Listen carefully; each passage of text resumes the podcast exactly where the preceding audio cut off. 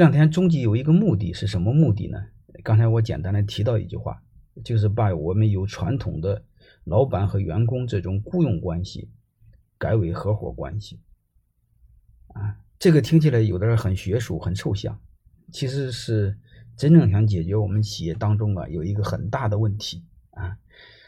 我们不知道有没有思考过，这个传统的雇佣关系，你会发现它是一种这么个逻辑。啊，就是老板和员工之间呢，啊，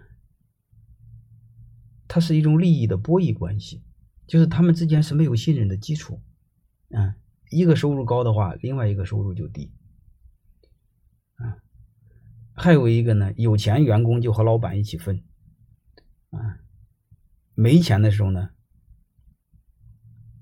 员工就离开，嗯，还有一个老板有难的时候呢。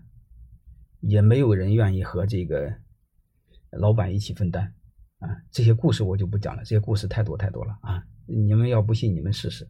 嗯，所以等你一般老板跳楼的时候，没有一个人陪你跳楼，或者说你要真进去的话，没有一个员工救你啊！但你的员工进去，你可能会救！所以我们这个现状呢，是一种只能同富贵，不能共患难的一种现状啊！我认为这种现状是是不合适、不合理的。自古有一句话叫“上下同欲则胜”。如果我们老板和员工是各怀鬼胎啊，同床异梦，貌合神离，这个种这种企业是没法做啊。或者说你这辈子也就最多做点小生意，我们做不了大事如果我们不做辈子，仅仅做点小生意，或者仅仅是挣点小钱，为了这个肉体的延续，哎呀，我认为很无聊的一个事儿。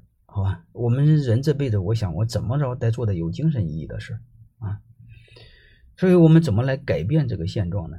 其实就是通过这两天讲的内容，叫股权设计，就是把你的员工变成合伙人，从而实现由过去的只能同富贵，不能共患难，调整为现在我们每一个人都想要的，就是既要同富贵，又要共患难，啊，就这么简单一个逻辑，好吧？这是我们这两天课终极的一个目的啊，终极的指向。嗯，这个你你们不管这两天讲的是任何一个模块，好吧？嗯，你们唯一验证的标准就是刚才我说那句话啊，是不是终极能实现同富贵共患难？啊，这是我们的终极目标，别给忘了啊。然后我们再往下一点一点的去解决，一点一点的去调试。